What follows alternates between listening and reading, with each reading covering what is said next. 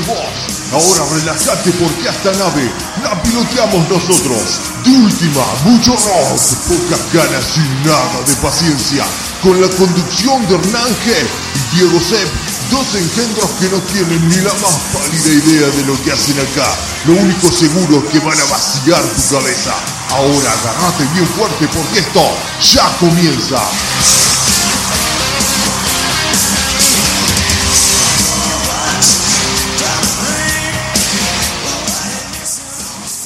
Muy buenas noches a todos, una vez más al aire. Esto es de última, mucho rock, pocas ganas y nada de paciencia. Quinta entrega de esta sexta temporada, transitando fase de flexibilización de cuarentena sin saber si este sendero nos lleva de nuevo a la plaza con el mate y la germu o a la oscuridad de un frío cementerio. Habrá que esperar. Y hablando de oscuridad, oculta mirada entre penumbras brilla buscando surgir. Son los siniestros ojos del señor Diego Se Buenas noches, Diego, ¿cómo estás?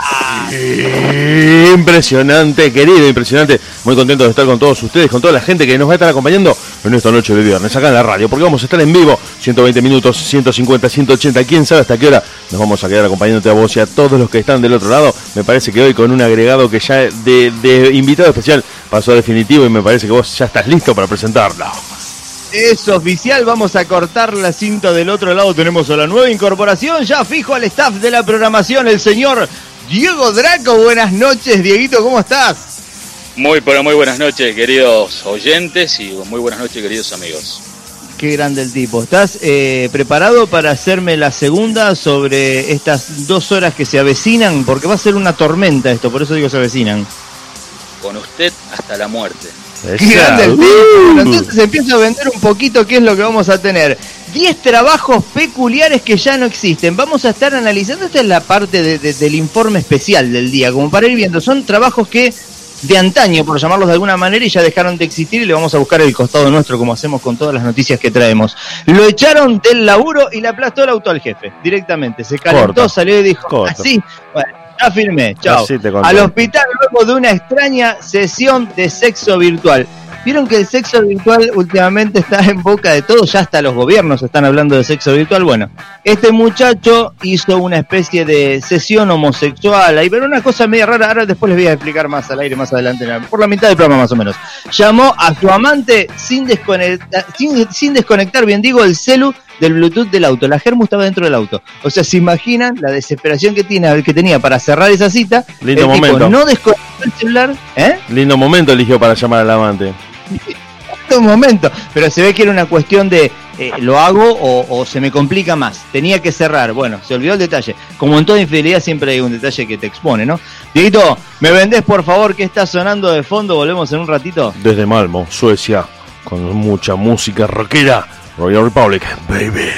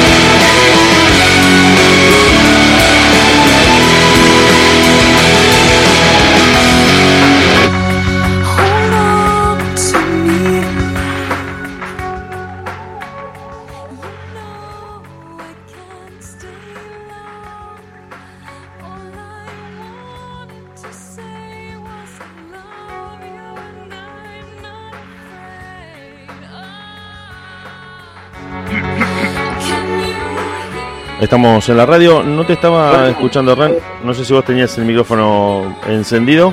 A ver si ahora estás. Errores técnicos de compaginación. No hay problema, no hay problema. Ahora sí, a ver si estamos. Dale. Bueno, 2010 en todo el territorio nacional. Nos estás escuchando a través de teultima.caster.fm y posiblemente hasta las 22 o pasadas la barrera de las 22 vamos a estar con vos. Te- te garantizamos dos chicos, horas. A, a desmenuzar. ¿Cómo, cómo? Te garantizamos dos horas. Mínimo. Te garantizamos 120 minutos. Después, si vos querés un bonus track, querés una chapa, querés un plus, La garantía es hasta las 22. la garantía es hasta las 22. Nosotros hasta las 10 nos vamos a quedar con vos y con todos ustedes. Y con Diego Draco, que está medio, medio mudo. Está. La nueva Me- incorporación. me- medio sí, sí, está serio. medio- como- Eh, En este momento creo que está solucionando un inconveniente técnico que tiene también en su punto de, de emisión. Pero bueno, En vamos su- a en su entorno, en su Desde el despertar industrial del siglo XVIII, el ser humano ha desarrollado diferentes dispositivos tecnológicos para mejorar su estilo de vida. Con el tiempo, la implementación de esas nuevas tecnologías ha hecho que algunos oficios desaparezcan.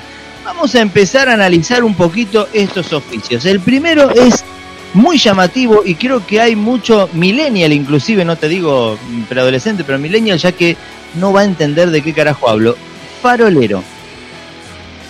Sí, es- No eh, sé si inclusive, sí, es que, eh, inclusive nosotros, ya estamos a riesgo de no entender, que era la persona que iba haciendo el mantenimiento del alumbrado público. Tenés razón, tenés razón. Porque el tipo salía de Pero noche- no era... No sé si estamos hablando del mismo, del mismo oficio. A ver, considerar una relativamente reciente. Basta con recordar que todavía un siglo atrás, en algunas ciudades del mundo, una persona tenía que encargarse de encender los faroles de su comunidad. Claro. Claro, el alumbrado público. eran. Pero eran eh, a gas, ¿no? ¿O A no? Mercurio. A mercurio, claro. Y el tipo no solo que los iba encendiendo, sino que además después los tenías que apagar y controlar en el medio que funcionaran. Que O funcionaran. sea, era un, claro. un Mirá laburo de loco ¿eh? porque el tipo estaba todo el tiempo haciendo una ronda por la, por la ciudad, dando vueltas toda la noche. Claro. Es decir, el Una tipo ronda por la ciudad, cuando empezaba a caer la noche, se dedicaba a ir haciendo el encendido. En Me el imagino mientras- cuando tenía que ir al baño. Bueno, eh, justamente ahí, ahí quería ir, ahí quería llegar, ¿no? Con esa parte escatológica, pero te quería contar una pequeña anécdota. Cuando mm, eh, empezaba a caer la noche, él tenía que encargarse de eh, encenderlos, ¿sí? En el mientras Bien. tanto de controlar que todos funcionaran, porque vos decís, encendí los de la otra cuadra, pero se apagaron, tengo que volver a, eh, Sí, sí, sí. a encenderlos nuevamente. Y cuando empezaba a amanecer, la gestión. Claro, y cuando empezaba a amanecer, eh, dedicarse a apagarlos. Ese era un trabajo que insumía toda la noche, todo el tiempo que había luz, eh, eh, que no había luz, que era eh, horario nocturno, tenía que encargarse de encender, apagar y mantener la luz. Y varias personas afectadas a la tarea, ¿no? Porque supongo que una ciudad medio grande. En realidad eh, no, eran más bien trabajos solitarios o de muy pocas personas porque el, el alumbrado alcanzaba una parte muy chica de la ciudad, donde estaba Claro, el, ayuntamiento, donde estaba la plaza Claro. pública, donde estaba la iglesia. Y tenía que ver con eso porque mm, no se podía mantener eh, o, o darle luz a toda la ciudad. Lo que sí propiciaba, que acá viene la anécdota jugosa de, de- de lo que te quería contar y que justo preguntó eh, Dieguito Draco, fue que propició un montón de situaciones de infidelidad y de todo tipo de aventuras sexuales del farolero, que por agradecimiento que los miembros de la comunidad le daban, por el valor que tenía su función y porque nunca estaba en ningún lado y al mismo tiempo estaba en todos los lugares, permitía que se generaran ese tipo de situaciones en las de, che, vamos a hacer una ubicación con, con nuestra ciudad o con, bueno, si querés, con alguna ciudad cualquiera. Che, está en el centro, no, no, está cinco cuadras para allá porque se apagó un farol. ¿Dónde estabas? No, en realidad me quedé arreglando un farol que estaba en la 10 cuadras para el otro lado. Entonces siempre estaban en todos lados y nunca estaba en ninguna parte al mismo tiempo. Entonces vos cómo controlabas que, que estuviera cumpliendo su trabajo primero, no había forma de saber que estaba cumpliendo su trabajo, y la gratitud de muchos vecinos y vecinas que decían, gracias a vos nosotros no estamos a completa oscuras. Guarda. Te, te Era una especie de rockstar de, de los faroles, de rockstar medieval, una, una especie de... Yo te diría que inclusive más, porque no solo estaba, no estaba brindando una función de entretenimiento, sino un servicio esencial. Es como, eh, te, te cuento, te cuento, eh, en Estados Unidos había una patrulla, un, un equipo de, de- de locos, eran tres o cuatro locos, que rescataban gatitos de los árboles. Tenían un camión de bomberos, habían comprado un camión de bomberos usado, tenían todo el equipamiento y bajaban gatos de, de pinos muy altos. Digo, no hay situación de más No, levante no. que rescatarle un gato. Encima los locos eran medio facheros, medio musculosos. Y el loco volviendo con, con el gatito que se te subió al árbol y se le decía a la mina, mira, te lo rescatamos. Decían, bueno, te tengo que cobrar, son 200 dólares. La mina decía, no, te quiero pagar de otra manera. Eh, calmate un poco, por Claro. nosotros vivimos de esto. No podemos... Claro, eh, eh, es un laburo, ¿no? claro, y el loco tiene Qué un documental. Qué lindo. Qué Está en lindo Animal rescatar Planet. gatos. Y está, el programa está en Animal Planet. No me acuerdo bien el nombre de, de la brigada esta que rescataba eh, animalitos, pero los locos recibían opuestas, eh, propuestas y ofertas sexuales de todo tipo. Porque imagínate que el gato. Oh, me parece que les pisa atragantó. Para, para, Draco, Draco, Draco, no, tranquilízate. Sí, sí, calmate que estamos al aire. No sé si. Estamos, No, estamos hablando pensando- de rescatar estoy- gatos de cuatro patas. Yo estoy no los- pensando en, lo- en los gatitos, obviamente. Sí. Claro. Bueno, ¿qué pensá que, que el gato, por, por una cuestión de, de estereotipo, de costumbres sociales y lo que sea, es mayormente mascota de mujer. Claro, El loco no tiene gatos, tiene perros. sí, sí, sí. Exacto. A lo La sumo. tendencia es. Al sumo, peces. Yo no tenía sé. un gato, yo tenía gato. Sí, sí, sabemos. Bueno, bien. Pero bueno, ponele, te- ponele que vos tenías gato, pero el, el resto es- son mujeres. El resto son dos mujeres. ¿Quién no ha tenido un gato alguna vez? Claro, El tema es que es, un- es Epa. una, es una mascota eh, cara de mantener. son muy cariñosos. Ese es el problema. Es una mascota cara. Sí. La mascota Una cara. mascota que y a necesita Y es una mascota cara y de, de ánimo cambiante. No es como el perro, que el perro siempre está todo bien. El perro todo el tiempo está todo Claro, bien. El gato es veces- como que no sabe con qué te vas a encontrar. Un día, un día está malhumorado y no te da bola. Se te van durante un par de días. de- O sea, se te, se te refriega entre las piernas un día. Vos decís, mirá, bien, bien, Claro. bien el bicho. Y otro día vos decís que no me da bola. ¿Qué pasó? ¿Se habrá enojado por algo? Indescifrable. El perro está siempre contento cuando llegas vos. Mientras las ruedas de atrás están tocando la leca, vamos a pasar a la segunda tarea olvidada por la gente, la vieja operadora. Claro, bueno, es un robot. Hoy es un robot. Ah, exactamente, Hoy es es, un un robot. Sí, sí, sí, sí. Es- a ver, antes de que las centrales lo desarrolle un poquito y ahora nos ponemos a hablar, por supuesto, como siempre. Antes de que las centrales telefónicas funcionaran con un mecanismo automatizado, estas eran operadoras por, operadas, bien digo, por las personas. Por lo regular, mujeres. Las operadoras se encargaban de conectar en la misma línea a la persona que llamaba y a su interlocutor. Era una tarea bastante compleja, ¿eh? porque yo digo, me pongo a pensar, ¿no? Y planteo esta situación. A ver, la línea 37 necesita ser comunicada con la 28. Te equivocaste y clavaste el pin en la 29. Y conectaste quizás por error y sin querer y a beneficio de ambos, no, me estás haciendo con la... Le contamos Eh, a la gente que nosotros estamos viendo Claro, lo que nosotros nos, estamos viendo y estamos escuchando todo lo que decimos y viendo. Pero ¿sabes por qué te freno? Te freno porque pasan varias cosas con lo que con lo que estás contando vos, porque bueno, yo tuve oportunidad de verlo de cerca eso. Eh, no, no ese trabajo, sino de, de estudiarlo un poco en profundidad y tenía que ver con muy pocas conexiones. Digamos, no había posibilidades de equivocarse porque no había un tráfico muy grande de, de vías de comunicación, Claro. es decir, había pocas llamadas telefónicas. Pocos lo que podían tener teléfono. Claro, yo creo que hoy sí te volvés loco porque hoy, sí, hoy le ras de cabeza. Lo Sí, que también hacía la operadora era determinar si la llamada entrante podía ser conectada con la llamada saliente, porque si vos me llamabas de Estados Unidos a Europa para comunicarte con Argentina, te decían no hay forma de establecer esa comunicación. Entonces la operadora como persona, basada en su criterio y en su conocimiento del equipamiento que manejaba, es como si vos, para que la gente que está escuchando del otro lado y que se entienda sin, sin entrar en lo técnico, vos tenés una camioneta de mudanzas Vos tenés una, una chatita chiquitita y el loco te dice, tengo que llevar un piano y, una, y un torno mecánico. No, no, no me da la camioneta, no puedo. Para eso necesitas un camión. Y como camiones no hay, la mudanza no se hace. Esa es la mejor analogía que encuentro en este momento para explicarte que la operadora tomaba esa decisión. Vos me decías, quiero llamar a Sudáfrica. No hay posibilidad.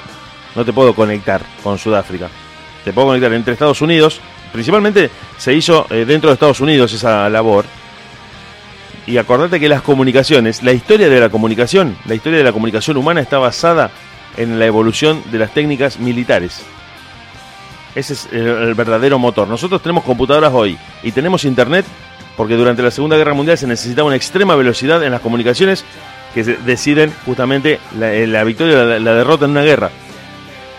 Claro. Claro, los cambios, eh, la, la, guerra define los cambios tecnológicos, ¿no? Y la guerra cambia paradigmas también. Eh, eh, bueno, sí, te, si te lo quiero ampliar a esto, la guerra es el motor de cambio social más potente del mundo.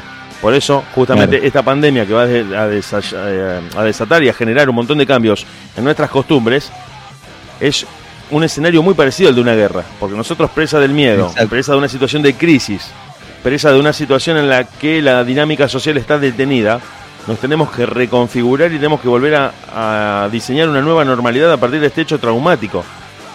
Acá si querés sacamos el detalle del bombardeo, de la invasión y de los combates. Pero nosotros quedamos en una situación de guerra en la que no se trabaja, en la que hay una crisis, en la que, en la que los gobernantes no saben muy bien qué hacer. Y si vos empezás a atar cabos, vos decís, bueno, faltan los tiros y es una guerra. Faltan los disparos. Diego, recesión, recesión, aislamiento e incertidumbre. Son tres factores que me parece que, bueno, justamente, fuera, de, fuera de la presencia de armas. La recesión eh, es una consecuencia más que una causa en este caso, porque es algo que, pasa después de lo que está generando la pandemia. Pero sí, sí, sí, el miedo de la población y la detención de las actividades son muy parecidas a un escenario de guerra. ¿Qué es lo que pasa? Imagínate, por, por decirte algo, ¿no? Para la gente que está escuchando también, si nos invadiera un país, nadie va a trabajar, te tenés que quedar en tu casa, eh, tenés que... De hecho, acá en Argentina, en los 80, en plena guerra de Malvinas, se dio la orden, en un momento muy álgido del conflicto, de que todas las ciudades tenían que apagar el alumbrado público para no ser visibles desde el cielo por la posibilidad de que una incursión aérea bombardeara Buenos Aires, Rosario o Córdoba o alguna ciudad industrial, porque era la amenaza de, represalia de Inglaterra si no podían ganar en las islas. Si en las islas claro, se mucho, iban a venir a bombardear el continente la iluminación pública te marcaba, te, ponía con una cruz en el mapa, el, polo industrial, el sector más poblado, eh, un, blanco de ataque eh, exacto, exacto. más que conveniente. Los, bombardeos nocturnos son prácticamente impracticables. Pero bueno, nos fuimos un poquito de tema porque bueno, me disparás 700, no, cosas. No, vuelvo, vuelvo al, farolero que habíamos hablado al principio. Estaba también la, la actividad del despertador, ¿viste? Que te tocaba con una cañita a la ventana y te despertaba a tal hora, vos lo tenías que cotejar con esa persona sí, sí, con ¿podemos volver atrás un poquito? ¿Sí? ¿A dónde? Que la operadora de teléfono de la que vos decís se retransformó, se, se transformó, se reconfiguró en los locutorios. Vos ibas a un locutorio, le pedías una cabina y le decías, che, tengo que hacer una llamada de larga distancia. Bueno, andate a la 2. Tengo que llamar acá al local, andate a la 3.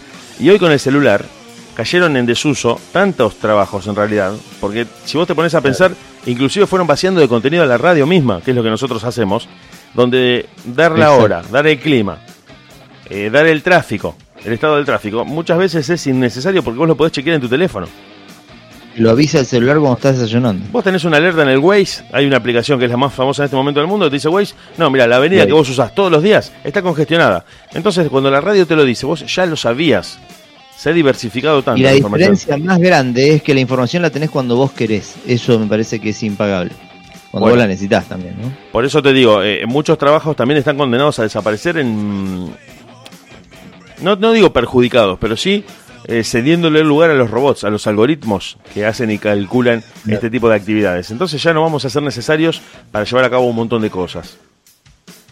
¿La operadora escuchaba las conversaciones? Sí, sí, la operadora. ¿Que eh, conectaba? Sí, sí. las mismas conversaciones que conectaba. Mirá vos, qué loco eh, eso. En el papel de monitor. El papel que le tocaba era el de monitor. Sí, bueno, pero. Debe haber tenido que hacer un tratamiento. ¿Te el que, te imaginás también el que llamaba, viste? El que vos decías que había uno que te despertaba tocando con un palito en la ventana. ¿Te imaginás las cosas que habrá visto? El amante de tal bajando por la ventana. Claro, por eso. Eh, le toca, arregla, arregla con Doña Petrona a las 7 de la tarde, mañana levantame a las 8. Perfecto. Pasa a las 8 y se asoma por la ventana donde estaba Doña Petrona Roque, que vive a dos cuadras. Pero el marido de Doña Petrona trabaja de noche. ¿Qué está pasando acá? ¿Se entiende? Bueno, yo, vamos, Dieguito Draco, vamos a hacer una, una cuestión al revés. Yo te voy a desarrollar el trabajo que viene y vamos a tratar de buscarle un título entre los dos, y si no, te lo voy a, dilucidar yo. Eh, la, otra, la otra tarea olvidada de alguna manera por, por el transcurrir del tiempo es quienes adoptaban este oficio tenían que ir de cementerio en cementerio haciendo esta actividad eh, y buscando cosas que estuvieran en buenas condiciones. El buscador de esto enviaba a los mejores ejemplares que hallaba a institutos de medicina y universidades para que fueran estudiados. ¿Sabes qué actividad rara, loco? Hoy, hoy se llamaría profanación de tumbas. Había una actividad que se llamaba buscador de cadáveres. buscador de cadáveres, o sea, tenías que irrumpir en un cementerio a altas horas de la madrugada. No sé por qué, porque última si ibas a buscar cadáveres, podías caminar a las a las 2 de la tarde también. Y hubiera sido exactamente lo mismo. Eh, y tenías que ir revisando tumba por tumba a ver si encontrabas eh, el cadáver que mejor calidad, mejor estado de conservación tuviera. Lo profanabas, entre comillas, lo, desterrabas y lo llevabas a, un, algún instituto, a alguna facultad para el estudio. Una tarea un poquito no grata, ¿no? Y que tiene que ver con la que sigue. Y que una tarea, perdón, me, enganché tardísimo, pero escuché la palabra cadáver y desenterrador. O sepulturero. ¿Eh? ¿Están hablando de los sepultureros? No, buscador de cadáveres. Buscador de cadáveres. Este, quería decir dos cosas. Quería decir dos cosas. Eh, llegué tarde, pero me engancho y te, meto este bocadillo. No, no, por favor. Ese tipo de tareas, de cosas que son medio siniestras o un poco terroríficas, te terminan impactando en el alma. Y tu visión de la vida empieza a ser muy distinta a partir de estar en contacto con la parte de la sociedad que nadie quiere ver como los muertos, como la noche, como el peligro, eso termina oscureciendo tu alma. Porque no es lo mismo estar en una función en la que vos estás produciendo comida para la gente, o atendiendo bebés, o organizando casamientos, que ir a buscar cadáveres para una facultad. Eso termina haciéndote ver a vos que la vida es otra cosa distinta a lo que la gente cree que es. Que es mucho más Creo que salvando distancias, el entorno te condiciona el proceso psicológico tuyo, el estado psicológico tuyo. Es que justamente empezando por los laburos de noche, claro. cuando la ciudad duerme, cuando el grueso de la ciudad duerme, yo no entiendo de qué se ríe, no entiendo de qué se ríe. Porque ha laburado de noche, supongo yo. Y se debe estar acordando de algo, le pasó como un flash alguna anécdota en la que dijo, me tocó justo de 10 a 6.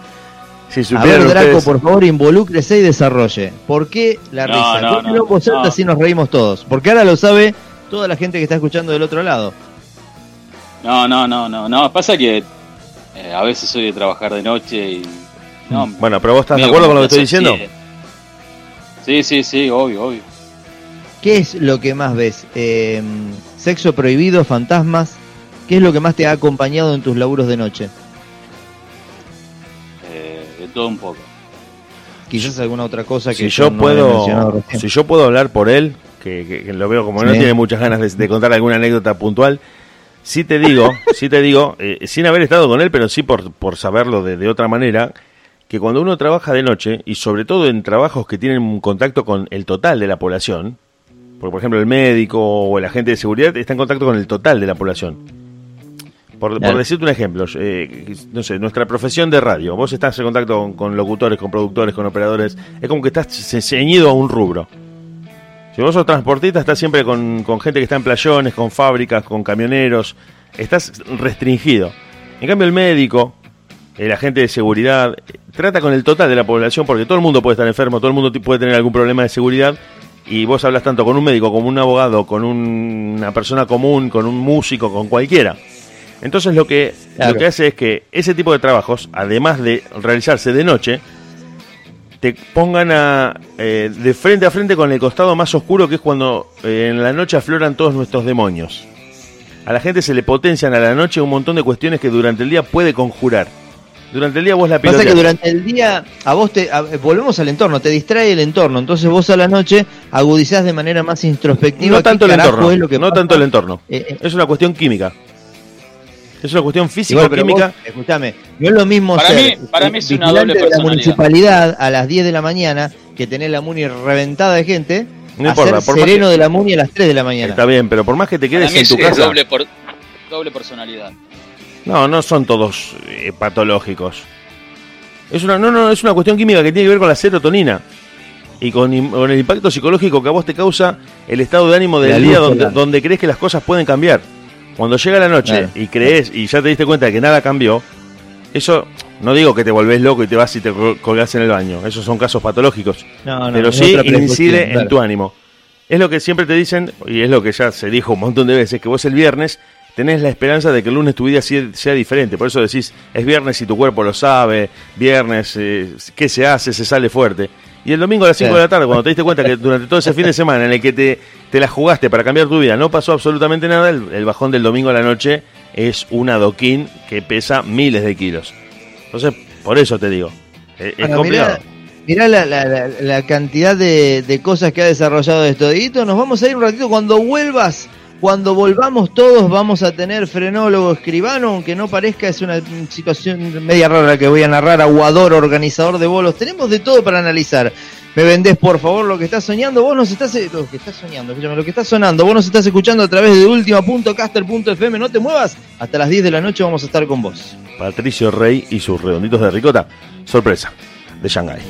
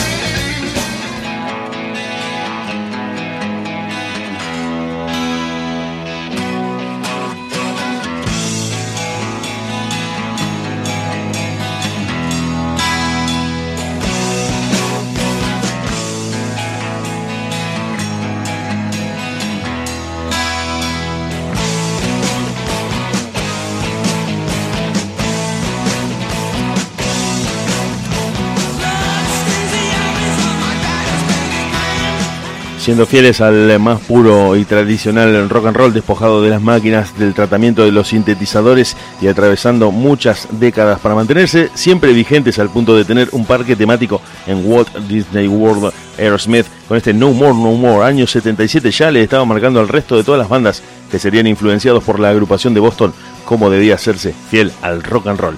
No More No More año 77 Aerosmith, ya volvemos.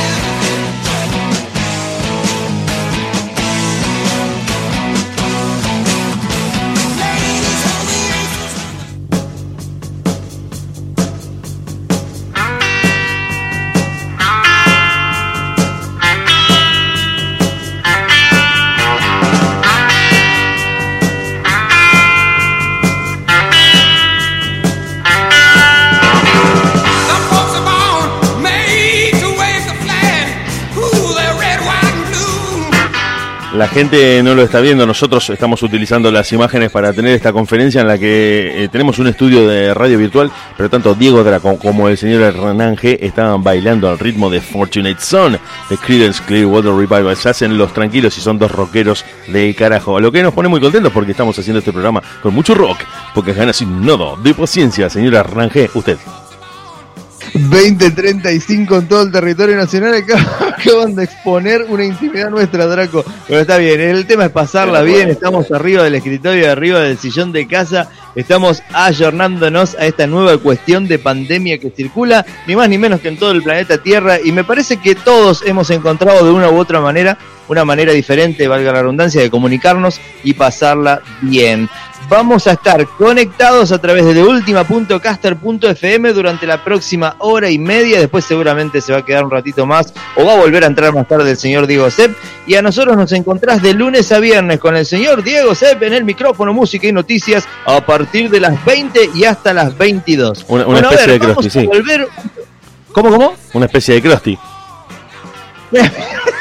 Le falta el entorno aislado y nada más. A ver, tenemos tres o cuatro, tres o cuatro actividades más que me gustaría ver con ustedes. Eh, me gustaría que hagamos una elección, a ver, votación. Bueno, Frenólogo, ¿puedo, ¿puedo, o organizador de bolos? Te, te, interrumpo. Sí. Te interrumpo con porque vamos a seguir hablando de esto que está interesantísimo. Y además quiero hablar de trabajos nuevos o de una modalidad nueva de trabajo que se viene que tiene que ver con que Twitter, por ejemplo, que es una empresa de tecnología virtual, una red social muy conocida, eh, les ofreció a sus empleados, le ofreció a sus empleados que no volvieran a trabajar si querían y que lo hicieran directamente desde sus casas, aunque la, cuarentena se levante, aunque se vuelva a la normalidad, les ofreció a todos aprovechar las herramientas digitales para seguir trabajando desde sus casas, ya no concurrir al edificio de Twitter. Con lo cual se viene una diversificación. no hay benevolencia en, esa, en ese informe, no, no, o sea, es una cuestión de, conveniencia. Creo que coincide conmigo. Creo que para ambas partes también. Sí, ni hablar. Aunque en realidad pienso que no. En realidad pienso que no. Porque cuando... no, la falta de control? Porque vos no puedes ejercer control sobre tus empleados. Pero estoy pensando, sí, en realidad sí. Sí, hay algoritmos. No, hay algoritmos que te permiten saber si vos estás conectado, qué página estás visitando, qué estás haciendo con tu computadora. Eh, de hecho, las compañías telefónicas, para los que están escuchando la radio, no quiero alarmarlos, pero las compañías telefónicas tienen un eh, panel de control eh, personalizado, si quieren, ¿no? No es que lo están analizando todo el tiempo, pero si quieren, tocan el número de celular que elijan y saben si vos tenés el teléfono en silencio, en modo de vibrador, si tenés qué contactos tenés en tu teléfono, qué páginas visitaste, te pueden hacer un tracking de inteligencia total en, lo que, en el que saben absolutamente qué haces en todo, en todo momento con tu teléfono. Diego, yo a mí me pasó algo muy loco el otro día. Estaba buscando eh, en, Mercado Libre un, X producto, ¿no?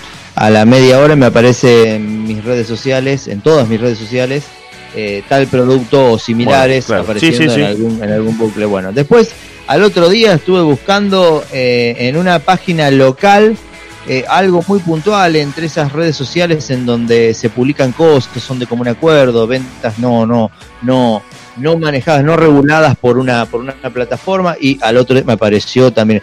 Eh, el problema fue el otro día cuando pensé en algo, pensé, y estoy siendo real, literal en lo que te estoy diciendo, yo pensé en algo y al rato lo tenía dando vueltas en las redes sociales como promoción de venta. Bueno, sí, sí. Puede ser que conscientemente yo haya en algún momento buscado eso en lo que ahora estaba pensando y por eso después se replicó, fue una puta coincidencia. Y salvo, un chip. Salvo que, ahora, nos cuentes que te implantaste un chip o que te lo implantaron cuando te quedaste dormido, tiene que haber sido una coincidencia, porque ya me estás ah. asustando. Ya me estás asustando diciéndome esto. Sí, y sí. En realidad yo creo que también hay que entender que esto es eh, el puntapié inicial de un futuro que se nos viene. Porque están pasando a nivel eh, tecnológico y a nivel real en el mundo cosas que en otro momento y hace muy poquito se veían en películas y en eh, ciencia ficción. Yo siempre te rompo, siempre, siempre hincho con Black Mirror, que es una serie que para mí, desde lo distópico, es una de las mejores que se hicieron. Y hay un capítulo que se llama Metalhead, donde un grupo de personas son perseguidos por una especie de, ¿cómo te diría? Como de cucaracha gigante o de perro sin cabeza que los persigue para matarlos.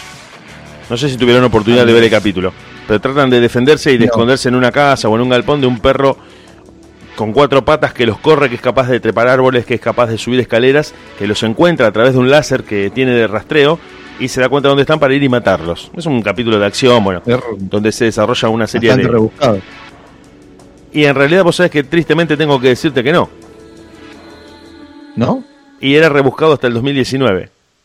era rebuscado hasta el 2019. Hasta el 2019 vos decías, pero ¿cómo deliran estos yankees? Mirá lo que inventan, mirá lo que hicieron, esto, ¿dónde puede pasar? Bueno, resulta que no es tan rebuscado. Ya no. No, porque en Singapur eh, estos robots, estos perros sin cabeza, una, caja, una caja de, metal con cuatro patas plegables, flexibles, que son capaces de copiar escaleras, pozos o, u obstáculos para eh, desviarlos y seguir su camino, están controlando con un láser con un sensor láser y con mensajes pregrabados que la gente mantenga la distancia social a partir de estar saliendo de la cuarentena en Singapur. Es decir, este perro sin cabeza está patrullando, ya es una unidad de patrullaje que las autoridades de Singapur tienen controlando y patrullando la vía pública y con un láser te mide a vos, por ejemplo, si vos venís caminando, vos venís caminando con tu novia. Te mide con un láser y te lanza un mensaje pregrabado donde te dice que vos no estás respetando la distancia social que estás a menos de un metro como se te está pidiendo y que de no cumplirlo te va a tomar los datos para imputarte de un delito que es justamente atentar contra estas medidas de distanciamiento social. O sea, es, es peligroso. ¿Vos qué decís, Diego? La verdad que sí. Cómo ha avanzado la ciencia prácticamente. Impresionante. Vos sabés que a mí me dejó algo preocupado hace un momento el flaco dijo que estaba pensando algo y pasó eso. Ahora yo me pregunto, sí, digamos, volviendo a uno de los de los programas que eh, un tema que estaba hablando con Dieguito Sepp que a lo mejor yo me acuerdo que le dije, a lo mejor uno está hablando con algún extraterrestre y no se da cuenta, capaz que vos sos algún extraterrestre, flaco. ¿Por qué desconfías de nosotros? ¿Por qué no podríamos desconfiar nosotros de vos y pensar que sos un reptiliano que se saca la careta así, scan o codos. ¿Por qué, yo ahora estoy desconfiando del flaco, porque viste. No, yo la verdad que yo lo que pienso es que de los tres Vos sos el más marciano el que, de todos. El que tiene todos los numeritos sos vos, sos vos, Espi. Vos, Draco, tenés todos los numeritos para sacarte la, la, cabeza así, la capucha y decir, bueno, le tengo que contar algo. Soy un reptil. La gente todavía, la gente todavía no te conoce. Está viendo, vos sabés que estoy navegando, mirá cómo te cambio de tema automáticamente y me parece que Dieguito Sepp te vas a aprender, Diego Draco, también en esto. Eh, estoy viendo, eh, después de la incorporación a mi hogar de, la plataforma Netflix, estoy intentando engancharme, me cuesta más engancharme con series que con películas. Las películas las empiezo a ver, por ahí me, tomo una horita, una horita y media y, las veo. El otro día vi, estoy viendo mucha mierda. Realmente Netflix tiene mucha bosta. No sé si las películas a mí no me atrapan o realmente son una bosta. Les recomiendo que pinchen o que vean eh, cuando puedan el final de todo. Bueno. Hago esta pausa la tienen. Lo anotamos, lo anotamos. Bueno, de las películas de cine catástrofe, eh, finales épicos, el, último paso de la humanidad y, un montón de situaciones pelotudas que ya están empezando a trillarse, es una película que se desarrolla eh, durante una hora y media, si tiene dos la película, durante una hora y media en la misma situación. Está por pasar algo y no pasa. Está por pasar algo y no pasa, pero no es una película de suspenso. Eso es lo triste. Y termina cuando vos crees que empieza la película. No voy a decir nada más por una cuestión obvia, no vamos a spoilearla, quiero que la miren y quiero que me den su opinión, pero tiro esta puertita nomás para que... ¿Cómo, cómo? Está disponible en Netflix. Está disponible en Netflix, eh, sumamente recomendada y la verdad un terrible pulgar abajo, me pareció una, una, bosta. Eh, estamos hablando de eh, Marco Bryan, estamos hablando de ver si tengo algún otro conocido. Eh, no, nada más, pero me parece que hizo el peor papel de su vida. le a modo de tarea les presento por favor que para la próxima semana traten de mirar esta película y díganme qué les parece sobre todo el final. Sí, ya, ya la palabra en la misma oración, que la palabra Netflix aparezca en la misma oración, ya, ya me genera desconfianza. Claro, y, por la, el género, el género catástrofe también me genera desconfianza. Ya me predispongo prejuiciosamente a verla. El, cine, eh, pero a ver, el cine catástrofe tiene, puede llegar a tener algo de verosimilitud con la realidad, entonces por ahí me atrapa por ese lado, ¿viste? O quizás que me, me, atrapa la destrucción total. Hay un, hay un solo país en el mundo, hay un solo país en el mundo donde, donde se hacen películas de género catástrofe. Y es Estados Unidos. es el único país que filma películas de cine catástrofe. El resto de los países. salva, interrumpe el final de la, de la humanidad. Y el único lugar que es invadido, amenazado y atacado en todo el planeta es Estados Unidos, con epicentro casi siempre en Nueva York. Ese es el, el, argumento general de todas estas películas que son inmirables y que siempre tienen que ver con generar angustia, ansiedad y paranoia en lugar de contar las emociones o la idiosincrasia de cada país como hace el resto del planeta. El resto del planeta se, dedica a contar lo que les pasa. Siempre ajustados a su... egocéntrica la del yankee. Es una actitud que tiene que ver con eh, la forma de ver el mundo de ellos, que es el, concepto de agresión preventiva, el concepto de erigirse en paladines de la libertad y de la democracia alrededor del mundo. Ellos determinan quién es un tirano y quién no, qué país está siendo libre y qué país no lo está haciendo, con eh, el agregado de agregar esa fórmula la posibilidad de sustraer los recursos de algún lugar, entonces te dicen, bueno, vos no estás en democracia, no tenés libertad, bueno, te vamos a invadir, te vamos a sacar el petróleo, los recursos y te vamos a poner un títere para que encima de que no tengas nada, nosotros te lo manejemos por teléfono desde Washington. Una cosa espantosa. ¿Por qué? Por eso eh, te digo, pensando en el cine argentino. Si vos ves, vas al cine argentino, es un cine que habla de crisis económica, de problemas de inserción laboral, de argentinos que se van a otra parte del mundo buscando un mejor futuro. Generalmente rondamos siempre en torno a los mismos temas que son los propios de nuestra idiosincrasia. El cine norteamericano es siempre una invasión extraterrestre, zombie, de enemigos, militar, de incursiones militares donde un único héroe, este sueño del soldado universal, del superhéroe que cuida eh, o que vela por el bien de toda la población, se encarga de defender a la ciudad de Nueva York de una serie de amenazas que siempre tienen que ver con algo externo, que pueden ser eh, extraterrestres, zombies o mexicanos. Siempre es un agresor raro que puede venir desde afuera. Sí, como por ejemplo en el Día de la Independencia, cuando se unían naciones para derrotar a los marcianos, era uno solo el líder de, yo, no la puedo, yo no la puedo mirar porque es la misma película. Y volvemos otra vez a entrar en ese bucle en el cual el protagonista está enfrentado con el padre y deben dejar de lado sus diferencias para luchar contra un enemigo común. Todo el tiempo. Todo en Rambo, en el Día de la Independencia, en Los Simpsons, en el Día Después de Mañana, en 2012, y así ad infinitum, todo el tiempo la misma película. Entonces no puedo ver eso. Sumado a que a mí me gusta mucho el cine europeo, y que tengo más tendencia a ver otro tipo de cosas en una película, a buscar otro tipo de cosas. El soldado universal que arma en mano defiende a una población y salva todo en el minuto anterior a que termine la película, me, ya me pone de mal humor, ya, me genera violencia. Diego ¿qué tipo de cine o qué tipo de televisión te gusta ver? La de acción. Acción, perfecto. ¿Cine o series de acción? Las dos cosas. Las dos cosas. ¿Las series tienen que ser eh, extranjeras o pueden ser series nacionales como Poliladron, por ejemplo? No, ese estilo de acción no me gusta. Me gusta más verídico. ¿El cine de acción argentino no? No, no, me parece muy aburrido. Pero es que en realidad eh, en Argentina no hay acción. No hay cine de acción. Es un género artificial. de acción, exactamente. La, acción en Argentina es eh, correr porque en 14 cuadras el dólar aumenta 20 pesos. Esa es la, adrenalina que nosotros tenemos. Mirá, la última. No, no, no, tiene que ver con una persecución de, autos prendidos fuego. La, la, última película de acción que me gustó más o menos, una película que trabajaba el actor preferido de Diego Sepp con Carlos Calvo, que se llamaba Comodines. Esa más o menos me gustó. Claro, no, no, no, no. Esa más o menos te gustó. Comodines. Comodines. Trabajaba el, artista preferido de Diego. Eh, bueno, está bien, son gustos, son gustos, no te voy a decir eh, nada de esa película, pero tengo tendencia a pensar que ese tipo de cine em, repite modelos norteamericanos. Eso es lo que me parece. Y que no es auténtico. Ese es el problema que tiene la película. No es auténtica, no es real. Con respecto a lo que nos pasa a nosotros.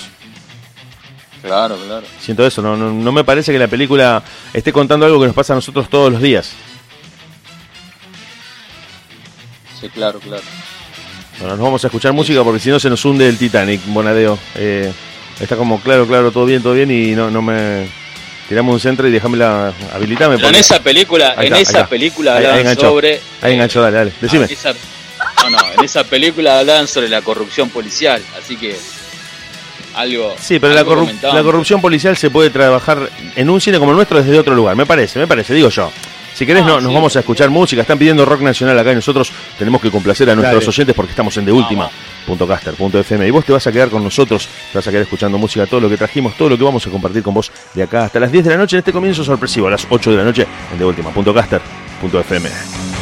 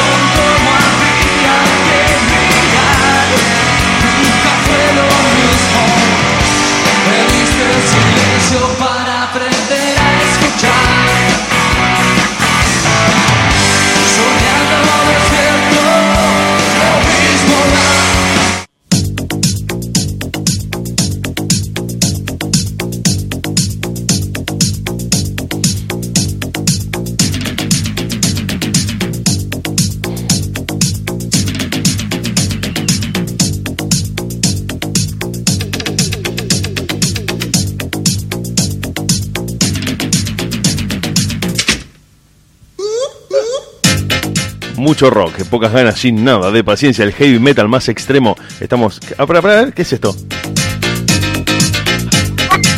No, no, no, estaba, no tenía retorno, no estaba escuchando. Pensé que estaba hablando arriba del tema de Metallica. ¿Qué? A ver. ¿Podés dejarlo, por favor?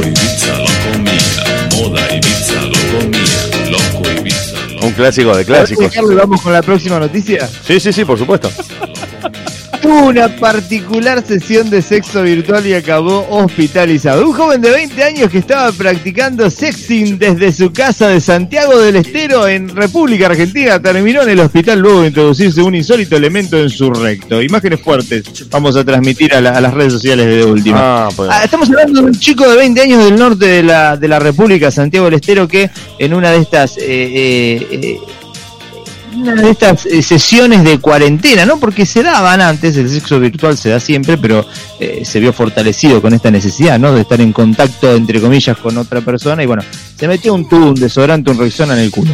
Esa es básicamente la, la situación. Yo sé una noticia, yo sé una noticia peor todavía. ¿Qué noticia, Draco? No, no. La vi en un canal peruano, un muchacho de 21 años que estaba en un ciber, digamos, mirando una página porno. Sí. Eh, murió masturbándose. ¿Murió masturbándose? ¿Problemas cardíacos o exceso de paja? Eh, estaba masturbándose, digamos. Cuando entró la policía lo encontró. O sea, no le importaba nada, loco. bajo, claro. No le importaba absolutamente nada, ni siquiera estar en un lugar público. O esa situación lo... Se ve que eran varios los problemas que tenía el loco entonces. Claro, claro. Bueno, esto viene a colación del muchacho de este Santiago Lestero que tenemos que se introdujo. ¿No es el primero en este país que le sacan una radiografía con un tubo en el orto? A ver, la situación. ¿Te acordás, Diego, que hemos hablado en otro programa de última antiguamente? Este muchacho que estaba ordenando el Califica como accidente doméstico. Puede calificar como accidente doméstico.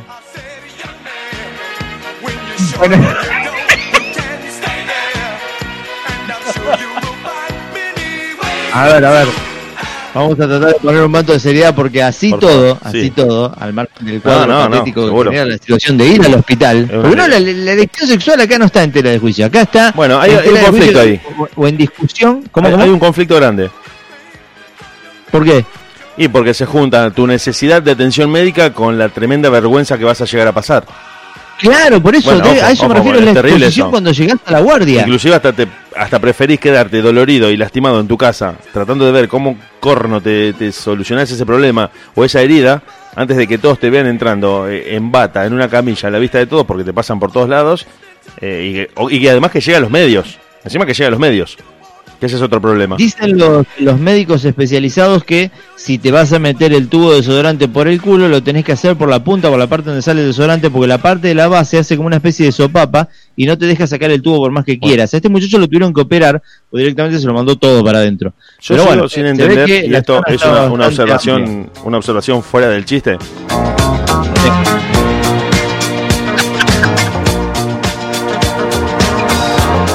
No, no, esto te lo digo en serio. Habiendo tantos adminículos, tantas cosas para comprar y disfrutar, ¿qué necesidad hay de exponer la salud y una situación muy embarazosa como esa en una época en la que estamos viviendo, en la que se puede hacer de todo? era, una zona carenciada de Santiago del Estero y no había por ahí acceso a.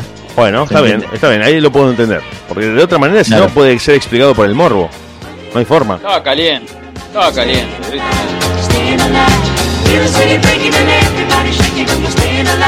Deja de bailar, Diego, deja de bailar, bajate de la mesa, bajate de la mesa que te estoy viendo por video. ahí está. Era un cogote. Esto, esto es eh, de última.caster.fm y vamos a seguir con esta cuestión porque eh, es, más que interesante. A Diego Draco lo voy a lo voy a someter a un cuestionario en este momento. ya, es la entrevista de los viernes esto. ¿Cómo, ¿Cómo? Es la entrevista de los viernes. Es la entrevista de los viernes. Y esta especie de noticia loca del muchacho de Santiago del Estero de, de, intro, de intro para que este muchacho reaccione ahora a las preguntas que voy a hacer. Dito, eh, Señor. ¿Sabes, estás al tanto vos eh, del, placer que generan las terminaciones eh, nerviosas en el recto de los hombres? no. Es más excitante incluso que el glande. Bueno, explícame, a ver. Bueno, te explico. Yo creo que nos caemos por el precipicio en 3, 2, No, no, la pregunta, la pregunta es puntual. Dicen los médicos, dicen los médicos, creo que ninguno de los tres acá ha aprobado, pero dicen los médicos que en la zona, en el, en el recto, en la zona de, cercana a la próstata, por, supuesto, están las eh, alguna una serie de terminaciones nerviosas que, generan mucho placer, que básicamente está hasta el punto G del hombre. Realmente el punto G del hombre es ahí, en el recto. El tema es que para darse cuenta hay que probar. ¿Vos estarías dispuesto a dejarte introducir un alminículo por el recto para desfenestrar o apoyar la moción científica que sostienen los libros desde hace décadas? Prefiero la muerte antes. El musicalizador está con todas las luces. No, pero pará, pará, pará. No te, escúchame. Hay dos escenarios posibles. Uno es vos con cuatro o cinco amigos, noche de cerveza, joda, faso, truco, te ponen en cuatro arriba de la mesa, tipo parrilla choricera, te abren las nalgas, te afeitan un poco y te prueban. No, estoy hablando de esas situaciones muy nefastas y más para despedida soltero. Te estoy diciendo, vos estás con tu pareja, un año y medio de relación. Seguime por favor este, este, este desarrollo. Estás con tu pareja, mujer, estás enamorado, has probado un montón de cosas. Ella te entregó absolutamente todo. Ella te dio la vida.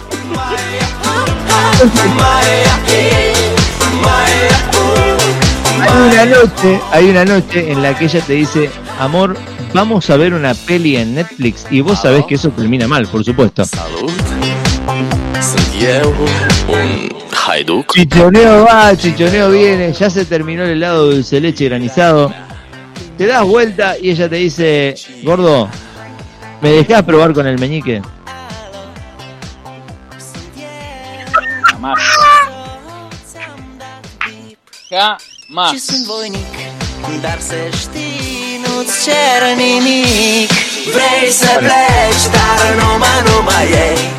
Yo creo que nos vamos, nos vamos del aire. Nos, vamos. del aire, dale, con un clásico del heavy metal más extremo, Dragostea, Dintei.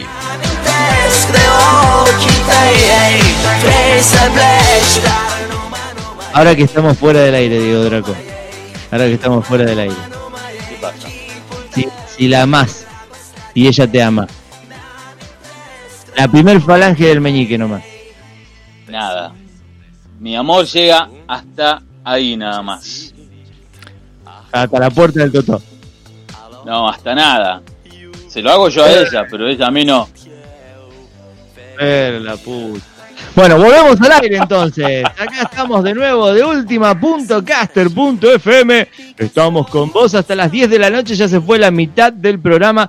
Y ahora vamos a hablar. Digo, digo,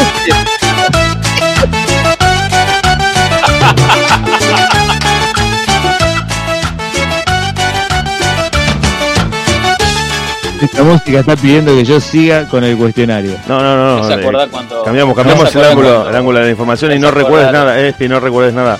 Por favor. ¿No se cuando era? Cuando era arrísteme pronto, porque una locura. Voy a No cuentes nada, no cuentes nada que no necesitamos saber ningún ¿Puedo detalle. hacer ni una nada. pregunta? ¿Puedo hacer una pregunta? Dieguito, se te congeló la imagen, Diego Sepp. Te lo, te lo Sí, paso sí, como una este, cuestión eh, estoy viendo ¿no? que se me congeló la imagen, pero debe tener que ver con... O sea que no sé si me quedé sin batería con el, con el celu. A ver, Puede eh. ser, puede ser. Lo importante es que sigamos en contacto audible. Sí, sí, ese es Draco, razón. te hago otra consulta. Sé que Señor. tenés, eh, sé que tenés amigos, conocidos, vecinos, no sé si son parientes o no, pero son vecinos que están en las fuerzas policiales. ¿Qué pasa en el patrullero de Avenida Oscura? Dos masculinos custodiando noche fría y larga, oscura de invierno, ambos en el auto frío. Uno le dice al otro, nos acercamos como, como para, pa- como para amainar un poco el tema del frío, solamente somos hombres, somos los dos hombres, nos acercamos solamente para calmar un poco la cuestión climatológica. ¿Tenés alguna historia? Yo sé que a vos te han contado algo en algún momento quizás, como tenés tantos contactos amigos conocidos en la fuerza, Yo- ¿te han contado algo?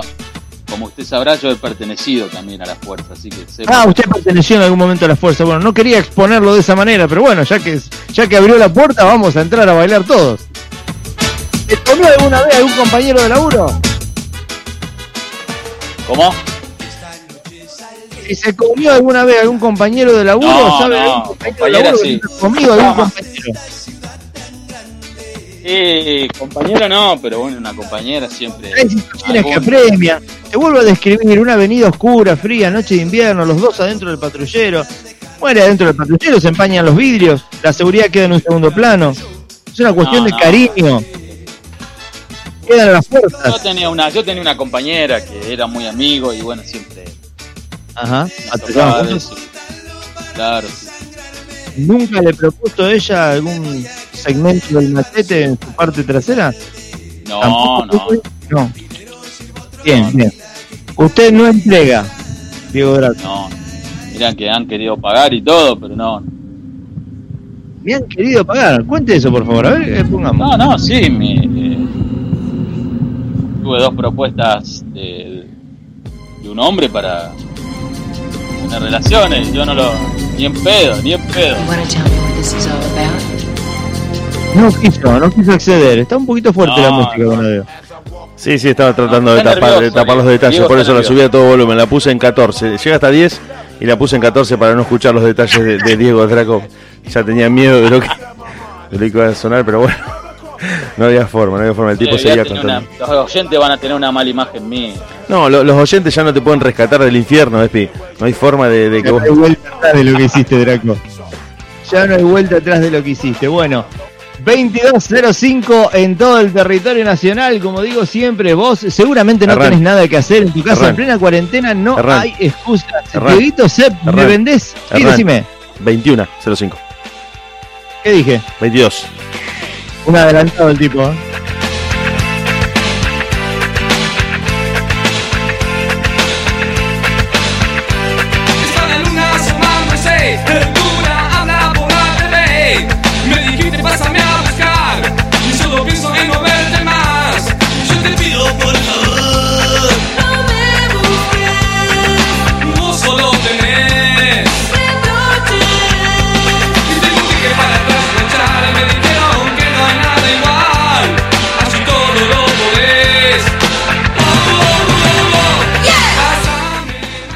Los que están escuchando, gran parte de la gente que está escuchando el programa, que tiene menos de 40, menos de 30, que son muy jovencitos y escuchan esta radio cuando nosotros los viernes estamos acá, jamás van a entender que nosotros escuchábamos esta canción hace un millón de años atrás, en el año 91, que fue el hit del verano acá en Rosario, que rompió absolutamente con todo y que le permitió a esta banda que estás escuchando, Vilma Palma de Vampiros, que tomó su nombre de una persona que no había pagado sus deudas, este, esta agrupación que permitió que recorrieran todo el eh, continente americano y gran parte de Europa con este único hit, además de bueno de toda su discografía, pero principalmente siendo conocidos por La Pachanga.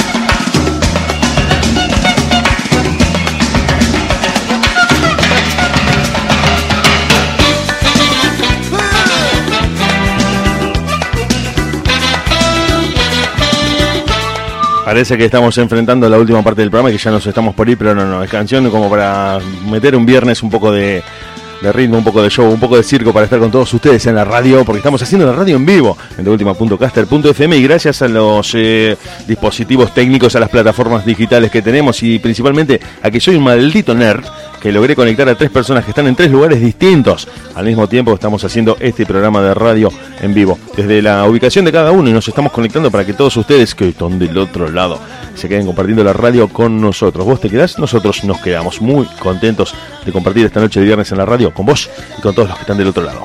que te enseña a vivir lo que millones no se animan a decir. Se anima a decir todo y que te enseña a vivir lo que millones no se animan a decir. Que se te va pasando el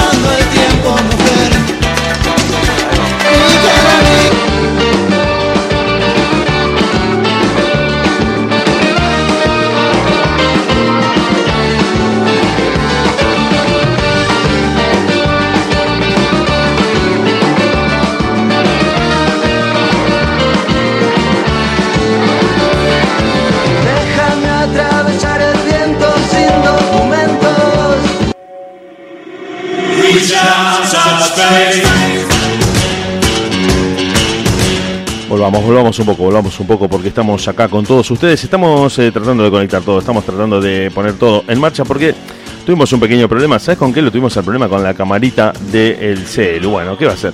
Cuestiones tecnológicas, cuestiones principalmente del gran drama de la humanidad de estos tiempos, que no es ni la pandemia ni la economía, sino la carga de los teléfonos celulares que nunca duran absolutamente nada. Es el gran drama de esta humanidad que va a toda velocidad hacia ninguna parte. El teléfono celular no mantiene la batería y por eso te importa más que la batería del celu sea duradera más que las funciones que pueda tener este dispositivo que te permite conectarte con todos los que están del otro lado y principalmente a nosotros, a nosotros nos permite estar en la red. Me parece que ahí arreglé todo, como siempre, como siempre. Ahí estás volviendo, Dieguito, qué lindo volver a verte, querido. Cuando- Bueno, y a colación de lo que estabas diciendo y del inconveniente que estabas teniendo, que por suerte no llega a la gente, pero hace que el programa salga bien o no. Alumno ideó ingenioso método para no hacer clase virtual, pero lo descubrieron por burro. Vos sabés que no te la voy a leer la noticia, te la voy a redactar directamente yo por lo que leí. Eh, el flaco era como que tenía que participar de la clase, pero tenía que encontrar una excusa para no estar. Entonces, ideó un método que la verdad es un fucking golazo. En la sesión de Zoom Un se hacker. puso. eh, ¿Cómo? Un hacker, el loco. Que- No, no. Fue Sí. una cosa más, eh, más banal, más, más sencilla, más de más hogareña. Bueno, pero pero la verdad que hubiera funcionado bien si no hubiera sido tan animal. Él se puso como imagen para mostrar, en vez de la conexión, él puso una imagen fija y decía reconnecting o connecting y tres puntos suspensivos. Para que el profesor creyera que el- el- el- había un inconveniente técnico en la casa de él y que la cámara estaba conectando. Fue tan tarado que el connecting lo puso con una sola N en el medio. Ah, un error ortográfico, claro. Claro, y ahí se dieron cuenta. Bueno, cómo le sacó una captura de más pantalla? graciosa, ¿no? que otra cosa. Pero ¿cómo le sacó una captura de pantalla al a un Me parece que hay, eh, no, no lo conozco bien el pormenor, pero me parece que hay una cuestión en Zoom, si no te están viendo, puedes poner una imagen tuya.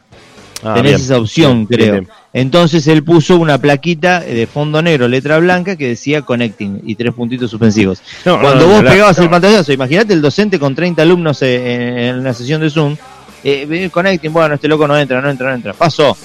A media hora el loco, cuando terminó la clase, se dio cuenta de lo que estaba pasando. ¿no? Bueno, ya que estás hablando de esto, ya que estás hablando de, de este tema, que es eh, un, un gran drama para los alumnos de países donde la conectividad apesta, como Argentina, por ejemplo, por darte un ejemplo Claro. conocido, la gente que tiene que reunirse por eh, cuestiones de trabajo, por cuestiones de educativas, cursando una carrera o asistiendo a clases de manera virtual, está enfrentando toda clase de problemas a partir de que acá no se puede conectar bien y que está generando un montón de inconvenientes eh, la conectividad.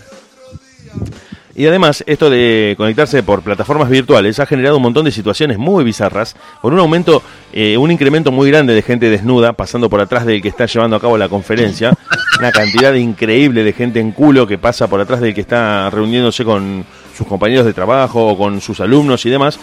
Y además eh, generó, ya que estás contando esto, la noticia de que hace muy pocos días una docente en España terminó la clase con sus alumnos y no se dio cuenta de que el micrófono seguía conectado y de que la cámara seguía prendida e insultó a sus alumnos inmediatamente terminada la clase y cuando escuchó que le decían, profe, la No. seguimos escuchando, pensó que la mejor posibilidad era que la Tierra se abriera, se la tragara en ese momento y desaparecer en ese momento de, de- de- de la clase porque no había forma de retornar ni de justificar lo que estaba pasando. Porque dijo, terminó la clase y dijo, bueno, burros, aprendieron alguna cosa así, dijo, los trató de burros a los alumnos y cuando se dio cuenta de que estaba siendo escuchada, parece que el, el no se subconsciente... puede volver de eso. ¿eh?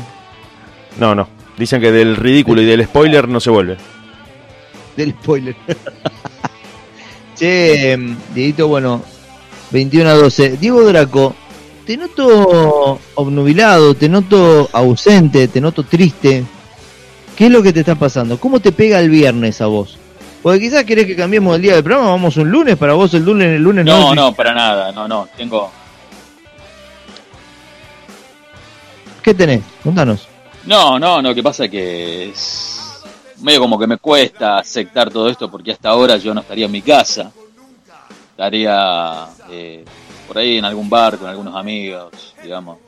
A esta hora te cuesta, aceptar todo esto, aceptar que la, la cuestión de radio, digamos. No, la radio me gusta, pero me refiero que un viernes eh, no puede ser en ningún lado, medio como que me cuesta asimilarlo. Ah, vos te molesta por una cuestión de cuarentena, perfecto, perfecto, ya está. A vos te molesta Claro, el tema claro, del aislamiento social. Bárbaro, bárbaro. Cuando vas al bar, Claro, si yo... ¿qué tomás cuando vas al bar, Diego Sí, Draco? tipo.